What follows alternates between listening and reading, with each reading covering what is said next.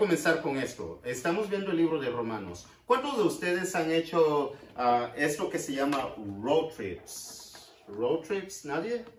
Uh, ¿Un road trip? ¿Alguien puede, quiere definir lo que es un road trip? Un viaje en carro. Un viaje en carro. ¿Alguien ha hecho viajes en carros? Probablemente algunos. ¿Qué les parecen los viajes en carros?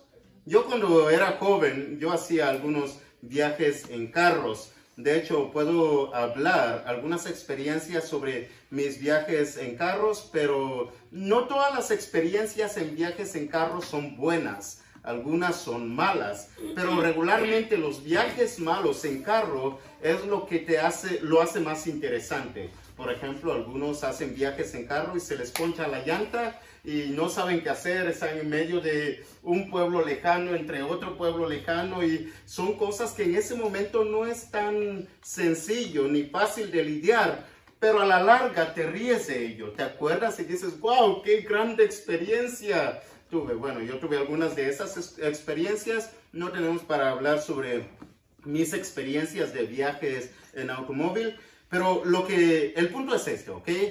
Si tú haces el viaje en el libro de Romanos, si comienzas el viaje estudiando el libro, el libro de Romanos hasta terminarlo, vas a experimentar una mayor, una más fuerte relación entre tú y Dios, porque esto es lo que hace el libro de Romanos, fortalecer tu relación personal con Dios. Ahora, ¿cuántos de nosotros no le gustaría fortalecer esa relación más y más? Entre Dios y yo. Martín Lutero lo puso de esta manera. Lo dijo en inglés, obviamente, yo lo traduje y lo dijo de esa manera.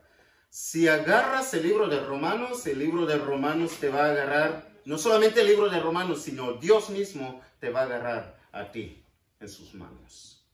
¿Y qué mejor que estar en las manos de Dios en toda nuestra vida? En el primer capítulo del libro de Romanos, ustedes pueden ir y comenzar a leer, ah, se van a dar cuenta que el que escribe el libro de Romanos es este personaje, que para muchos de ustedes es su personaje favorito. Para mí no tanto, y yo tengo ciertas razones, ¿ok? Porque no tanto, pero es un excelente personaje. De hecho, yo, ah, está mal que yo diga para mí no tanto porque no es mi mucho favorito personaje, pero yo sé que para el hermano Vázquez sí, sé que para Juan sí, y sé que para algunos de ustedes también es su personaje favorito. Y estamos hablando del de, eh, apóstol Pablo. El apóstol Pablo escribe el libro de Romanos primeramente a un grupo de cristianos que se reúne en sus hogares o en su hogar en la ciudad de Roma. Por eso el título, por eso el nombre de esta carta, el libro a los romanos, ¿ok? O más corto, romanos, así lo conocemos. Pero sabemos que romanos son algo así como los mexicanos, pero los mexicanos viven en México y los romanos ¿dónde viven? En Roma. En Roma. Así que está escribiendo a estos cristianos los primeros 17 versículos del primer capítulo obviamente son muy, pero muy importantes, pero no nos vamos a enfocar en esos 17 versículos el día de hoy, solamente vamos a enfocarnos de los versículos 18 en adelante. ¿Ok? Y otra vez, el tema que estamos viendo es cómo estoy ante Dios. Primeramente vamos a hablar desde el punto de vista porque Pablo a ellos les escribe, a los gentiles. ¿Qué es un gentil? Yo creo que todos sabemos que es un gentil, ¿verdad? Un gentil no es una persona amable que te abre la puerta o que te cede tu asiento. No, ese no es un gentil. Para el judío, para el judío, un gentil era toda aquella persona que no era parte del pueblo de Israel, que no tenía la ley de Dios, que no tenía los salmos, que no tenían los profetas. Ahora, estas tres cosas son muy, pero muy importantes para los judíos. La ley, los salmos y los profetas. Porque así dividían todo el Antiguo Testamento. Y con eso, la ley, los salmos y los profetas, ellos podían no solamente conocer los mandamientos de Dios, sino podían conocer a Dios mismo. ¿Quién es Dios realmente? Y Pablo viene y está escribiendo primeramente a los gentiles. Obviamente los gentiles no son gente que vivieron aprendiendo de Dios y sobre Dios y los mandamientos de Dios, sino que andaban sin Dios y sin esperanza. Lo más probable es que nunca fueron al templo, nunca fueron a una sinagoga y mucho menos fueron a la iglesia. Todos nosotros no aplica eso para nosotros. Porque en primer lugar, si estamos en la iglesia, la iglesia de Cristo, no solamente el día de hoy, sino que hemos estado, algunos de ustedes han crecido en la iglesia. Yo ah, cuando pienso, por ejemplo, en Jesús y Jenny, prácticamente nacieron en la iglesia. Ah, obviamente los menores también, como Daniel y David, pero no todos nacieron en la iglesia. Por ejemplo, yo no nací en la iglesia, pero ellos sí nacieron en la iglesia. Pero es la diferencia entre, no sé si pueden ver la diferencia entre un gentil que nunca fue a la iglesia y uno que siempre estuvo en la iglesia. Algunos de los que siempre estuvieron en la iglesia, lo más probable es que no puedan apreciar lo que la iglesia puede proveer o lo que Dios puede hacer en la vida de aquellos, porque piensan tal vez que se están privando de algo allá afuera, cuando en realidad no se están privando de absolutamente nada. Esos son algunos beneficios de ir a la iglesia siempre, ¿ok? Solamente algunos beneficios. Congregarse como iglesia te da o te hace crecer en una familia saludable. Saludable en todo el sentido de la palabra. Yo no sé cuántos de ustedes crecieron en la iglesia y por lo tanto estuvieron, si su familia iba a la iglesia, se mantuvieron en esa familia saludable, en todo el sentido de la palabra. Yo desde los 12 años tuve ese privilegio, pero de los 12 años para atrás no tenía ese privilegio. Otros de los privilegios, aparte de crecer en una familia saludable, es aprender las historias bíblicas Oye, las historias bíblicas son las mejores. Yo había mandado algunas historias bíblicas a algunos de ustedes sobre, por ejemplo, de Gedeón. No sé cuántos lo leyeron, pero Gedeón es uno de mis personajes favoritos ah, por varias razones. Cuando digo favoritos es que caben dentro de, del 1 al 10 mis favoritos, ¿ok? Porque tengo favoritos del 1 al 10, tengo favoritos del 1 al 5 y obviamente los primeros tres que están ahí. Pero Gedeón es uno de los grandes que mientras crecía yo ah, amaba aprender más y más sobre ese personaje, Gedeón. Y me hubiese gustado que las historias fueran más largas, pero así como Gedeón está José, está Elías, está David, entre otros. Está Daniel, por ejemplo, otro de mis personajes favoritos. Entonces, uno de los beneficios por el cual crecer en la iglesia o dentro de la iglesia es aprender todas esas historias. Con algunas de esas historias yo me identifico o quiero identificarme, aunque no les llego ni a los talones, ¿ok? Pero me gusta el hecho de que haya aprendido no solamente las historias bíblicas, sino yo amo el canto. Mi pasión es cantar no cantar canciones cualquiera, sino canciones que hablan sobre el poder, el amor de Dios, sobre quién es Dios. Pero no solamente cantarle a Dios, sino cantar con ustedes a Dios. Y cantar no solamente ah, de Dios, sino a Dios, sino sobre Dios. ¿Me entienden? So, es una de mis pasiones más grandes desde pequeño, desde, que, desde los 12 años. So, me gustaba cantar y si me gusta cantar, oye, ¿por qué no cantarle a Dios? Él se merece toda mi alabanza, toda la gloria que yo pueda dar. Pero sobre todo, lo más importante, el, beneficio más grande de crecer en un ambiente cristiano, de venir a la iglesia todo el tiempo, es el hecho de que puedo conocer a Dios realmente. ¿Quién es? ¿Cuántos de ustedes pueden decir que conocen a Dios? Yo puedo decir que conozco a Dios. No en su totalidad, porque Dios es más grande que lo que yo pueda uh, siquiera imaginarme sobre quién es Dios. Y está bien, porque eso lo hace Dios. ¿Se imaginan si yo pudiera comprender todo sobre Dios?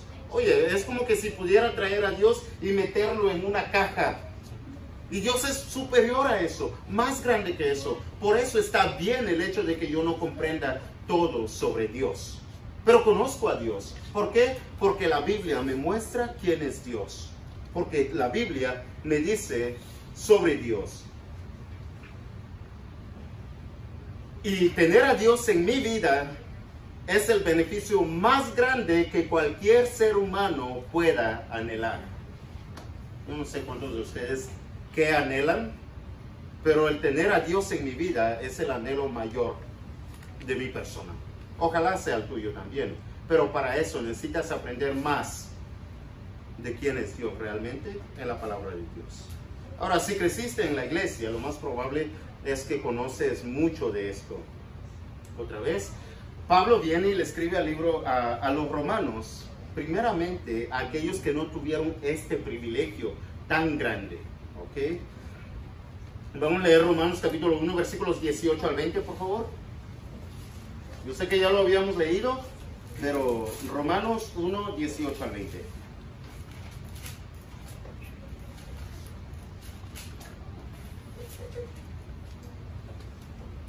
Dice la palabra de Dios así. Porque la ira de Dios se revela desde el cielo contra toda impiedad e injusticia de los hombres, porque detienen con injusticia la verdad, porque lo que de Dios se conoce les es manifiesto, pues Dios se lo manifestó, porque las cosas invisibles de Él, su eterno poder y deidad se hacen claramente visibles desde la creación del mundo, siendo entendidas por medio de las cosas hechas, de modo que no tienen excusa. Lo que Pablo está diciendo es que hay mucha evidencia por estar seguros de que Dios sí existe. Y nadie puede venir a Dios o venir ante su presencia cuando este día tenga que, llegar y decirle a Dios, yo no sabía que existías. Nadie podrá decir eso porque, como dice aquí, no tienen excusa. Por todas las evidencias que hay en el mundo y que están ante sus ojos. Así que nadie tiene excusa de decir, no existe Dios. Les había dicho que uh, hay cuatro evidencias mayores de las cuales podemos hablar. Uh, la primera es la cosmología, o sea, el hecho de que, como dice la palabra de Dios, los cielos cuentan la gloria ¿De quién? De Dios. ¿Y el firmamento? Cuentan su gloria. Hablan de su gloria. Hablan de sus hechos. Todo lo que Dios formó. Así que cuando hablamos del argumento cosmológico, podemos decir que Dios existe por todo lo creado en el universo. Desde fuera del planeta hasta lo de adentro del planeta. Se requiere más fe en decir que todas las cosas llegaron a existir de la nada a decir que todo lo creado fue creado por Dios. Yo sé que ustedes pueden entender que todas las cosas creadas le atribuimos a su creador. Por ejemplo, ¿quién creó tu ropa? Lo más probable es que fue un diseñador o como algunos le llaman, un tejedor. ¿Quién creó tu reloj? Lo más probable es que fue un relojero. ¿Quién creó este edificio? Lo más probable es que fue un carpintero. Y sabemos eso porque es lógico. Pero cuando pensamos más allá y decimos, ¿quién creó los cosmos? El único que se le debe atribuir a esa gran obra es Dios.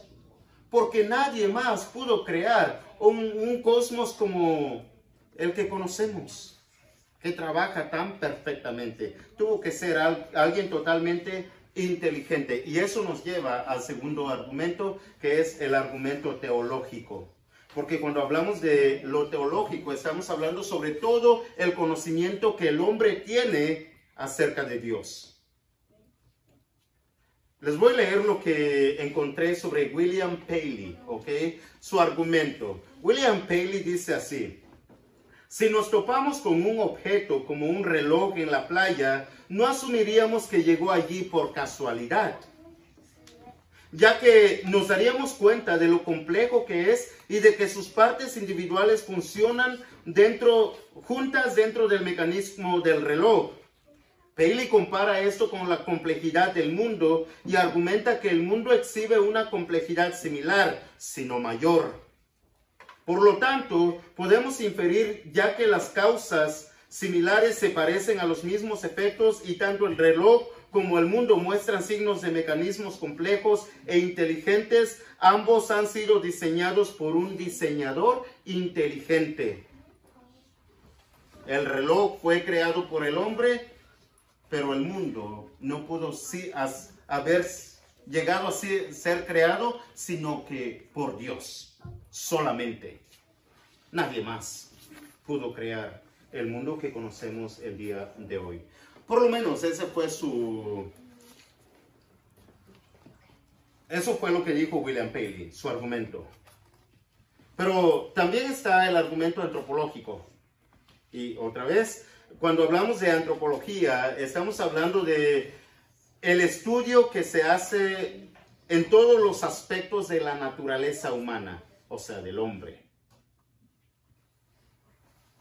Y decíamos anteriormente que nosotros tenemos intelecto, tenemos emociones, tenemos voluntad, tenemos la habilidad para crear, pero aunque tenemos todas estas cosas, hay algo que solamente pudo haber sido creado por Dios dentro de nosotros, y es el alma. Es más lógico y requiere menos fe concluir que Dios creó el alma a decir que el alma llegó a existir por mera coincidencia. ¿No creen ustedes? Porque, oye, ¿quién puede crear el alma sino solamente Dios? Ningún hombre, ningún ser humano jamás podrá crear el alma tal cual lo conocemos nosotros. Y la última, el último argumento ah, es el antológico, ontológico, perdón, ontología. Cuando hablamos de la ontología, estamos hablando del estudio del ser, solamente del estudio del ser. Eh, fui al diccionario y encontré esto. La ontología es una parte o, o, rama de la filosofía que estudia la naturaleza del ser, la existencia y la realidad, tratando de determinar las categorías fundamentales y las relaciones del ser en cuanto al ser. ¿Me entendieron? ¿No tanto? Ok. Yes, sir. Ok, yes, sir. El hecho de que tengamos la idea de un ser supremo, hablando de ser, de un ser mayor que nosotros, y un ser perfecto, que no solamente tenemos la idea, sino que sabemos en nuestros corazones y en nuestra mente de que hay un ser supremo, es su prueba de que Dios existe. Porque Dios es un ser que es soberano por sobre todas las cosas y sobre todos los seres vivientes. Es como si Dios hubiera estampado su existencia en nuestro ser en todas las generaciones, en todos los tiempos. Voy a leer una cita bíblica aquí mismo en Romanos capítulo 2, versículo 14 al 15. Dice así, porque a veces se puede, puede surgir la pregunta, ¿qué de las personas que no conocen a Dios? van a ser juzgados y ser lanzados al lago de fuego o al infierno. Bueno, eso es lo que dice Romanos capítulo 2, versículos 14 al 15. Porque cuando los gentiles que no tienen ley, o sea, que no tienen Biblia, que no han escuchado sobre Dios, sobre los mandamientos de Dios, dice, hacen por naturaleza lo que es de la ley, estos, aunque no tengan ley, son ley para sí mismos mostrando la obra de la ley escrita en sus corazones, dando testimonio su conciencia y acusándoles o defendiéndoles sus razonamientos. ¿Sí notan?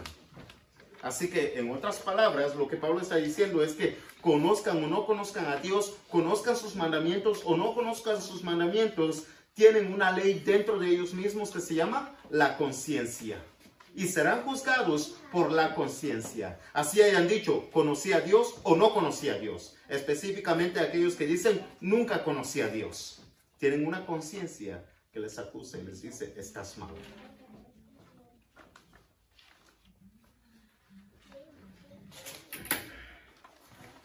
Hablemos un poco sobre los ateos. Yo sé que mi tiempo está por terminarse.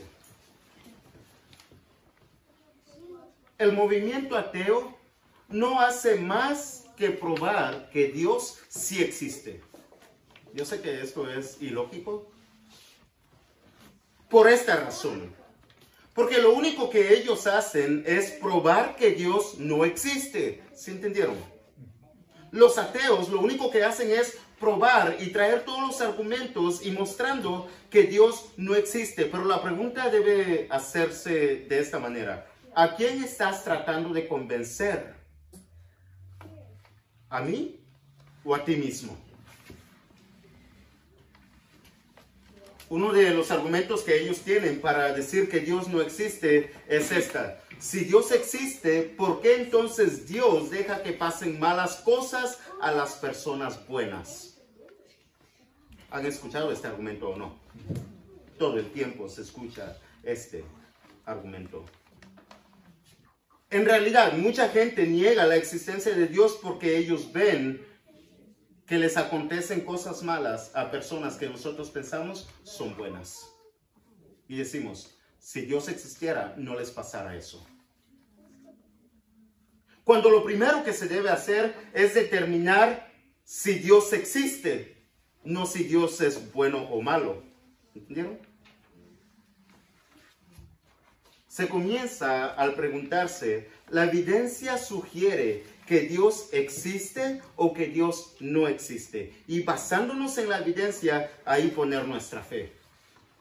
Por ejemplo, yo puedo decir, en toda la evidencia que hay, Dios sí existe. Por lo tanto, voy a poner toda mi fe en Dios. Pero si mi situación fuera, la evidencia declara que Dios no existe, entonces, ¿dónde pongo mi fe?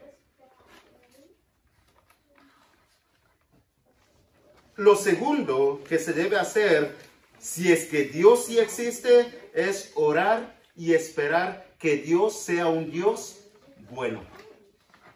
No al revés. Ellos lo ponen al revés. El problema es que el que determina si Dios es bueno o malo es el hombre.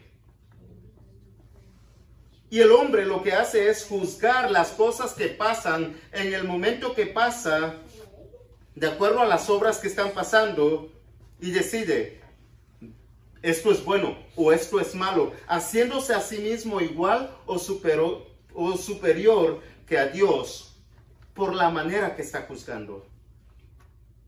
Cuando el hombre realmente no puede ver todo lo que esté pasando alrededor, tiene solamente una perspectiva muy corta de lo que realmente pasa en el mundo y por ello ellos y por eso ellos se quieren ah, hacer igual o más grandes que Dios y por eso ellos su conclusión es, Dios no existe porque han juzgado de acuerdo a lo que ellos piensan que está bien. Les voy a poner una analogía, ¿ok?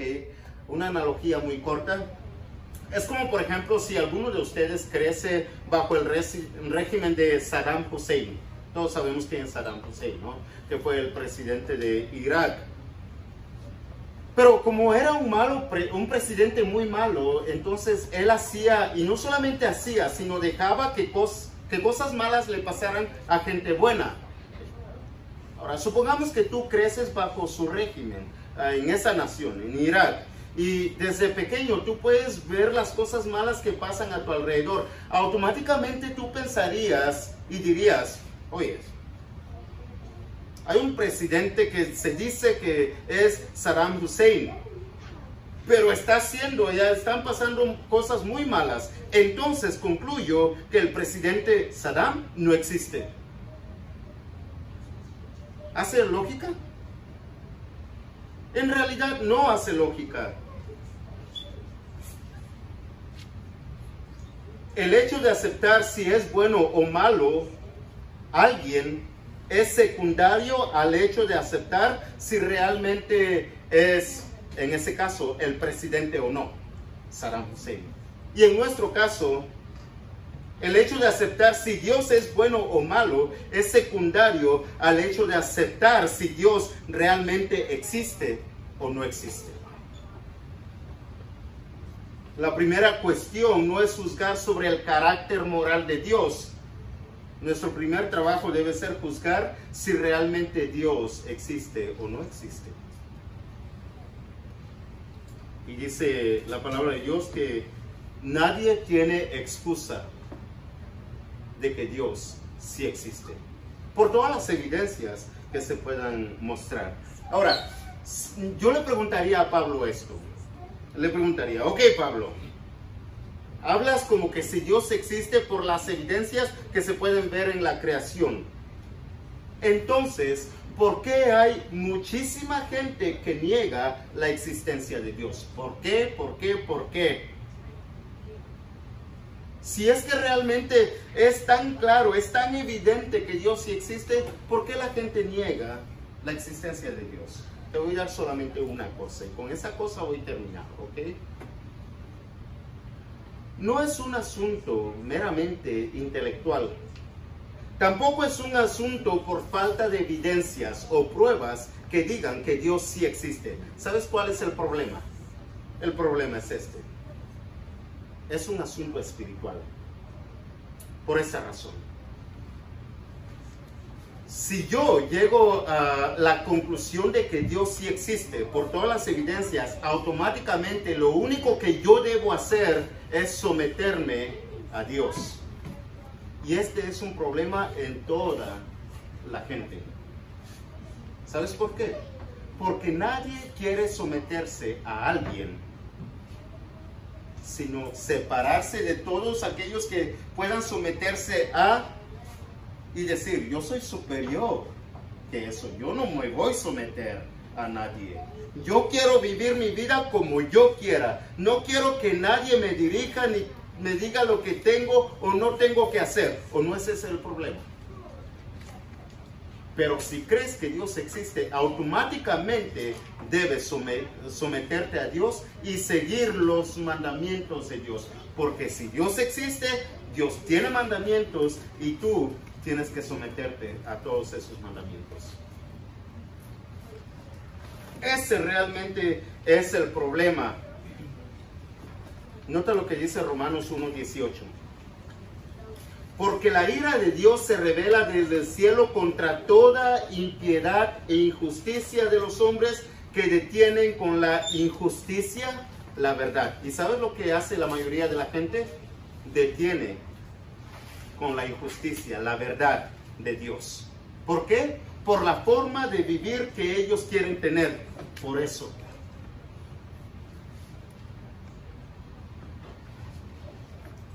Pensamiento. Yo creo que te ha pasado, ¿no? Los que niegan la existencia de Dios se acercan a ti y parecen o se muestran más intelectuales, más inteligentes y por consecuencia más superiores que tú que crees en Dios. ¿Y sabes cuáles frases usan? Usan frases como estas. No, Dios no existe. Te han llenado el coco de ideas. Lo que pasa es que tu mente está corta, tu mente está cerrada. Por eso crees que Dios existe. Ellos aparentan ser más intelectuales que nosotros, pero ¿sabes cómo Dios los ve? Nota lo que dice ahí. Versículo 19, 1.19. Porque lo que de Dios se conoce les es mani perdón. Ah,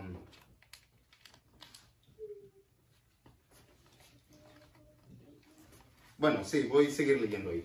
Ah, dice, porque lo que de Dios se conoce les es manifiesto, pues Dios se lo manifestó, porque las cosas invisibles de Él, su eterno poder y deidad, se hacen claramente visibles desde la creación del mundo, siendo entendidas por medio de las cosas hechas, de modo que no tiene excusa, pues habiendo conocido a Dios, no le glorificaron como a Dios ni le dieron gracias, sino que se envanecieron en su razonamiento y su necio corazón fue entenebrecido. Ahora nota el versículo 22 profesando ser sabios, ¿qué se hicieron? Se hicieron necios. Dios los ve no como más intelectuales, no como más inteligentes, no como más superiores a ti que crees en Dios. ¿Sabes cómo los ve Dios a ellos? Como necios, como tontos. Dice el libro de los Salmos así, dice el necio en su corazón, no hay Dios. O en otras palabras, dice el necio en su corazón, y así los ve Dios. Dios no existe. Realmente son tontos, son necios, ellos, no nosotros, ellos. Por lo menos así los ve Dios de esa manera. Conclusión. Los versículos 24 en adelante del capítulo 1 de Romanos nos da una lista de las cosas por las cuales los hombres reemplazan la verdad por estas cosas, tales como concupiscencias de sus corazones, dice el 25, cambiaron la verdad de Dios por la mentira y sigue hablando de las cosas que el hombre cambia a Dios, o sea, la verdad. Y por eso es que su razonamiento se ha envanecido y se entumen en decir que Dios sí existe. Porque han vivido tanto tiempo de esa manera que ellos ahora piensan que Dios no existe. Pablo nos invita a hacer tres cosas. Número uno, a reconocer que Dios sí existe y yo no soy Dios, ni tú. Número dos, si creo que Dios existe realmente, entonces debo someter mi vida a Él. Ya sea que Dios sea bueno o Dios sea malo. Y número tres, si Dios realmente existe, debo orar y esperar que sea un buen Dios. Pero todas las evidencias nos muestran que Dios sí existe.